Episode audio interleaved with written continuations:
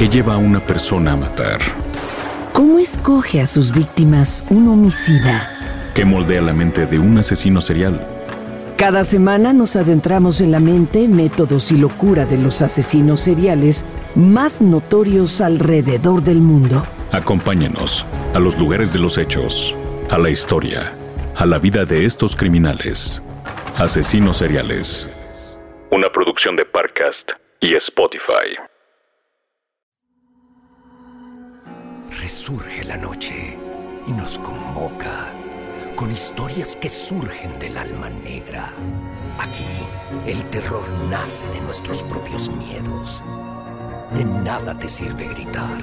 La oscuridad ahoga nuestra valentía. ¿Quién se atreve a mirar de frente al terror? ¿Quién desafía la maldad? Shh. Apaga la luz y reza. Estás a punto de escuchar las antologías de la noche. ¡Ayuda! ¡Al infierno! ¡Donde pertenece! Fueron advertidos del poder de la daga. ¡Robaron mi instrumento! ¡De pie!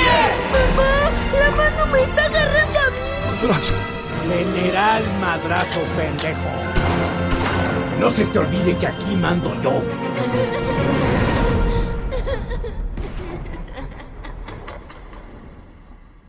Segunda temporada.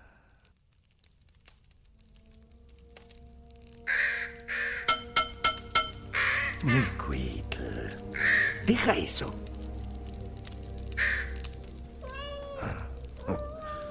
Parece como si supieras qué contiene. Curiosos. Pues bien, ahí se guardan vestigios de una historia sangrienta, cruel, donde la vanidad y la soberbia se enfrentaron a la furia de un dios aún más cruel y más sangriento. Hipetotec, nuestro señor desollado. Fue Hipetotec quien se despellejó vivo para darle su primera comida al ser humano.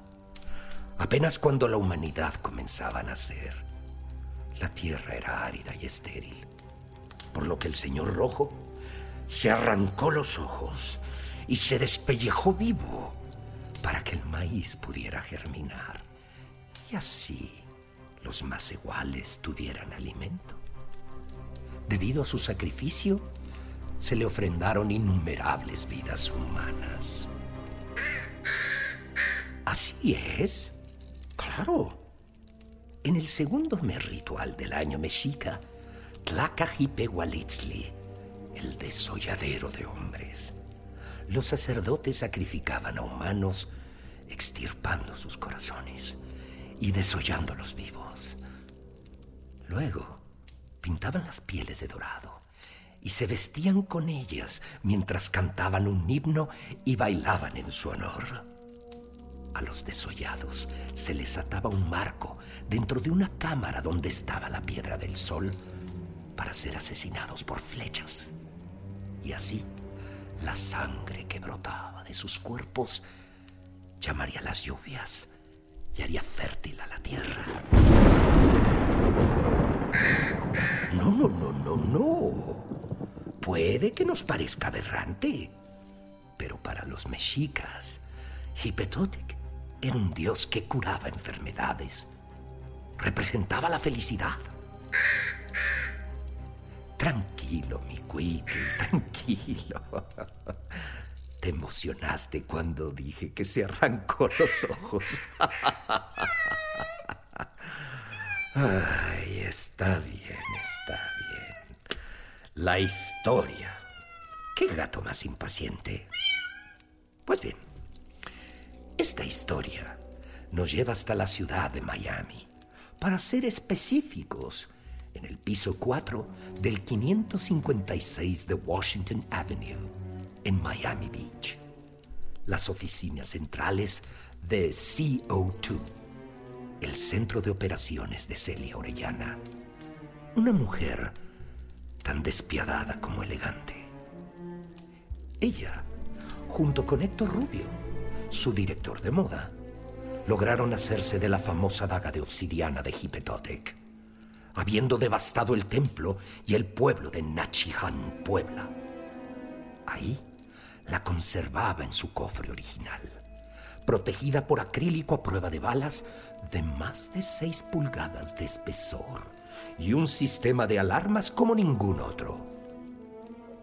Pues bien, así, a escasos días de la famosa Semana de la Moda, encontramos a Itzel Rendón, una joven diseñadora oaxaqueña que con apenas 24 años había sido engañada por Celia, sacándola de su hermoso masunte para robar su talento y sus diseños, prometiéndole fama, prestigio y fortuna que nunca llegarían, sin saber que estaban a punto de enfrentar una historia tan sangrienta como peculiar.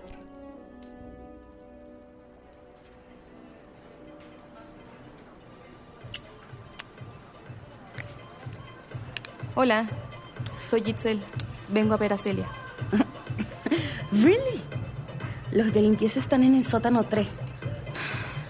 Tú eres nueva, ¿verdad? Aló. Celia Safi, Mirna speaking. ¿Sí? sí, claro. Ajá. Ajá. Ajá. Ok. Chao. ¿Cita? Ella me mandó a llamar. No te van la cita. Ella me mandó a llamar. Hello, ma'am. There's a girl here. Says her name is Itzel. Itzel. Okay. Uh-huh. Okay. Go on. Gracias. Uh-huh.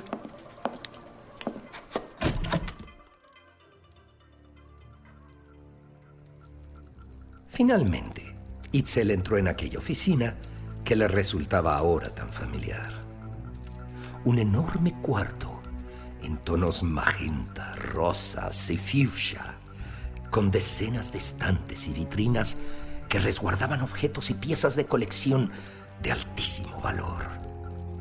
Varias ventanas con extrañas celosías en la parte de arriba dejaban entrar los rayos de luz, creando efectos de arco iris que le daban un toque mágico e irreal al lugar. Las paredes repletas de arte contemporáneo de los más grandes artistas. Barceló, Solages, Kiefer, Jean Peiming. Diversos maniquís con vestidos icónicos de la moda. El traje de Vogue de Madonna. El arlequín de Lady Gaga. Las zapatillas de rubí del mago de Oz. Dos atuendos con plumas del John y la icónica chamarra de Thriller de Michael Jackson. Un inmenso escritorio de cristal de Murano, estratégicamente colocado bajo un tragaluz, era iluminado por un haz de luz que le daba un efecto dramático a quien lo ocupara, y que solo podía ser Celia, claro. Y detrás de él, flanqueado por una sala de sillones tapizados con chinchilla, una réplica original a escala del frijol de Capur que está en Chicago. Atrás, en una vitrina, se encontraba exhibida la daga. Parecía flotar en el aire por delante del cofre cerrado, mientras la iluminaba un haz de luz negra que acentuaba el dramatismo. Aquella vitrina parecía el objeto más preciado de todo lo exhibido y era el más cercano al escritorio de Celia. Pero toda esa riqueza y ostentación no desviaron la atención de Itzel de lo que miraba en completo asombro e indignación.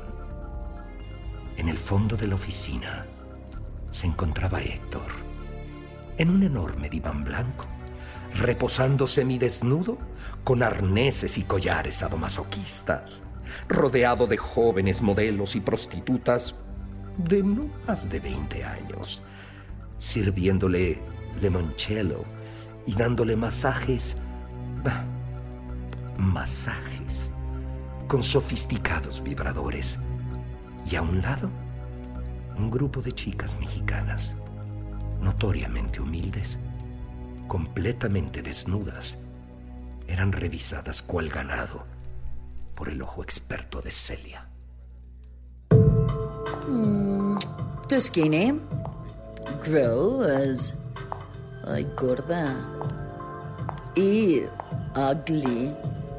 Mm, so so. Ay, tú, por Dios, depílate eso. Parece un Ewok. Gross. Nice.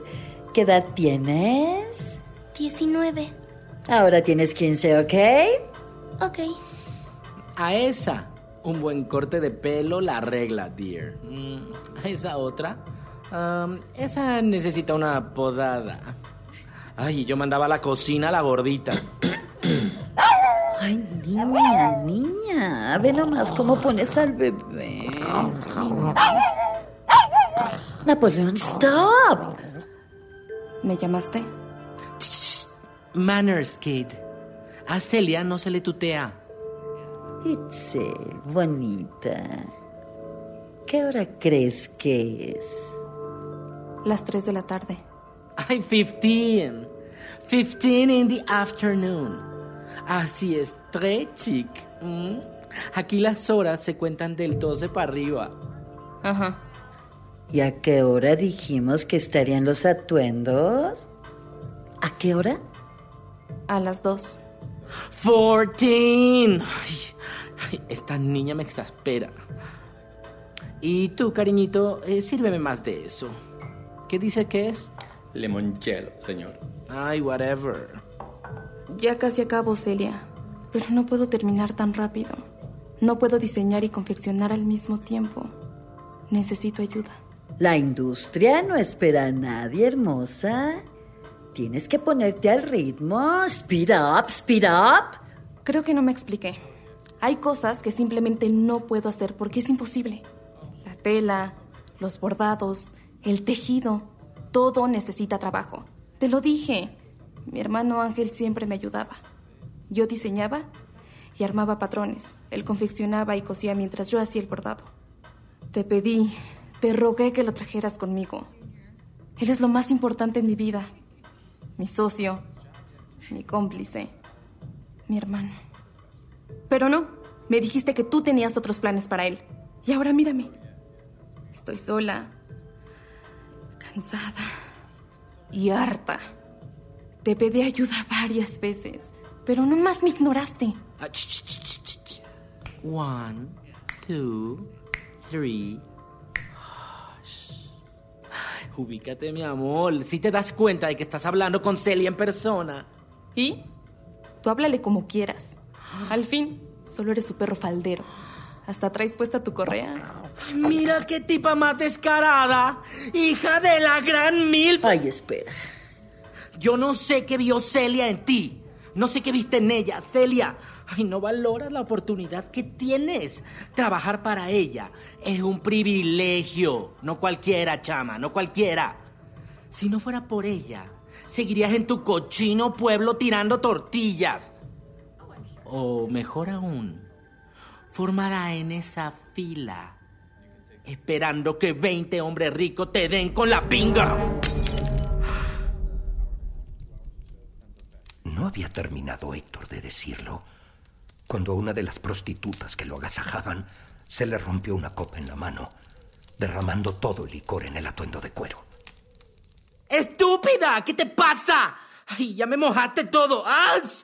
¡Ay, ay! Estás toda temblorosa. ¡Aléjate! Anda, vete a la esquina hasta que te calmes. Y aquella joven meretriz caminó tímidamente, nerviosa, hasta ocultarse tras un conejo gigante de Kuntz. ¿Hasta cuándo voy a estar aquí encerrada? ¿Cómo dijiste? Lo que escuchaste, Celia. Cuando te vi en Mazunte, dijiste que tenía talento, que me ayudarías a crecer. Llevo ya casi tres años contigo, ignorando todas sus rarezas y excesos. Mis diseños han ganado premios internacionales. Mis vestidos han sido reconocidos por las grandes revistas de moda. Pero todo ha salido en tu nombre. Y aquí estoy, trabajando de sol a sol, sin ayuda, sin dinero, sin fama y sin prestigio. ¿Cuándo podré ser reconocida? ¿Cuándo podré cobrar por mi trabajo? ¿Hasta cuándo, Celia? ¿Hasta cuándo? Chiquita. Chiquita, ¿crees tú que estás lista? ¿Crees que tu trabajo es, es suficiente? Tú no sabes cómo es allá afuera. Es una jungla, bebé. Es una jungla. Te falta tiempo, te falta experiencia, te falta callo. Yo te he protegido lo más que puedo, ¿eh? Itzel, mi niña. Pero si tú eres como una hija, no me gustaría lastimarte. De verdad, no me gustaría ser yo quien te lo diga. Pero hay que ser realista, mi amor. Si los críticos te vieran, si vieran el color de tu piel, de tu cabello, tus ojos, tu nariz, esos labios gruesos. No podrían imaginarte vestida con ropa de diseñador, mucho menos, mucho menos como diseñadora. Ve a Yalitza, pobrecita. Todavía la critican. Yalitza es hermosa y talentosa. Mm, si tú lo dices. No sobrevivirías, bebé. Yo soy la única que ve tu verdadero talento, que no le importa lo muy mexicano de tu rostro, que ve lo mucho que puedes lograr con mi apoyo y con mi guía. Allá afuera, las niñas como tú Limpian casas gringas y cuidan niños blancos, mi hija. Piensa en la oportunidad que te estoy dando. Te estoy haciendo un favor. Te estoy protegiendo. No quiero más favores. No necesito tu protección. Me quitaste mi pasaporte. No puedo hablar con mi familia, ni siquiera puedo salir del taller. ¿Qué dirían las autoridades de esto, eh? Esto es un secuestro. Secuestro es una palabrota. Y debes medir tus palabras, chica. No sabes de lo que soy capaz. ¿Por cómo estás vestido? Puedo imaginarlo. Se hizo un gran silencio. La mirada de Héctor se tornó fría. Nadie nunca se había enfrentado a Celia y a Héctor como lo había hecho Itzel. Todos dieron un paso atrás, pero nadie notó la breve, malévola y sutil sonrisa de Celia. Guardemos calma. Te repito, bebé. Yo solo quiero ayudarte. Mira, dijiste que necesitabas a alguien, ¿verdad? Ajá. Y con una mirada fría, Celia apuntó su dedo a la joven prostituta que se escondía tras el conejo de Kuntz. Itzel, confundida, trató de enfocar los ojos en aquella chica que nerviosamente trataba de no llamar la atención y rehuía el llamado de Celia, ocultando su mirada tras los mechones rubios de su peluca. Niña, tú. Sí, sí, sí, tú ven. Que vengas, te digo. Aquella joven ignoró el llamado, escondiéndose aún más en la escultura. Itzel caminó hacia ella. Ahí está lo que querías. ¿Querías ayuda? Ahí la tienes. Úsala como mejor te plazca. Y no me reclames más.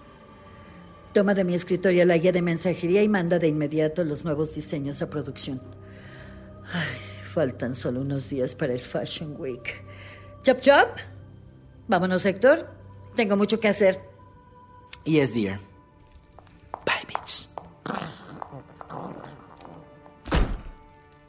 Todos salieron de la oficina, dejando sola a Itzel con aquella joven temerosa que se escondía tratando de que no la vieran. Tomó la guía del escritorio y se fue acercando a la chica. Conforme Itzel se acercaba, la joven se ponía más nerviosa y le temblaba el cuerpo entero. Cerraba sus piernas y se rascaba los brazos compulsivamente. Estaba a punto de llorar. Itzel se acercó con curiosidad hacia la pobre muchacha, quien bajó la cabeza para ocultar su mirada. No tengas miedo. ¿Cómo te llamas? La muchacha bajaba aún más sus ojos, ocultándose con miedo, con pena, con vergüenza. Así que Itzel suavemente apartó el cabello de su cara. Sintió que le faltaba el aire cuando reconoció esa cara, abriendo sus ojos con sorpresa y con terror. ¿Ángel? ¡Ángel!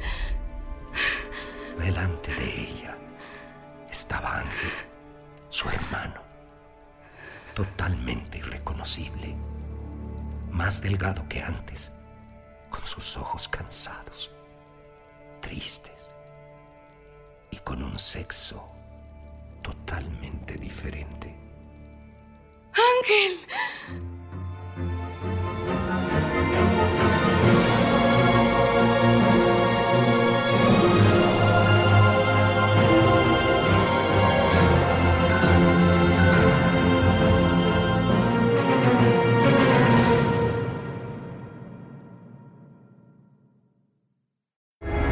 ¿Qué lleva a una persona a matar?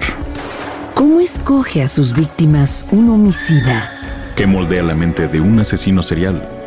Cada semana nos adentramos en la mente, métodos y locura de los asesinos seriales más notorios alrededor del mundo. Acompáñenos a los lugares de los hechos, a la historia, a la vida de estos criminales. Asesinos seriales. Una producción de Parcast y Spotify.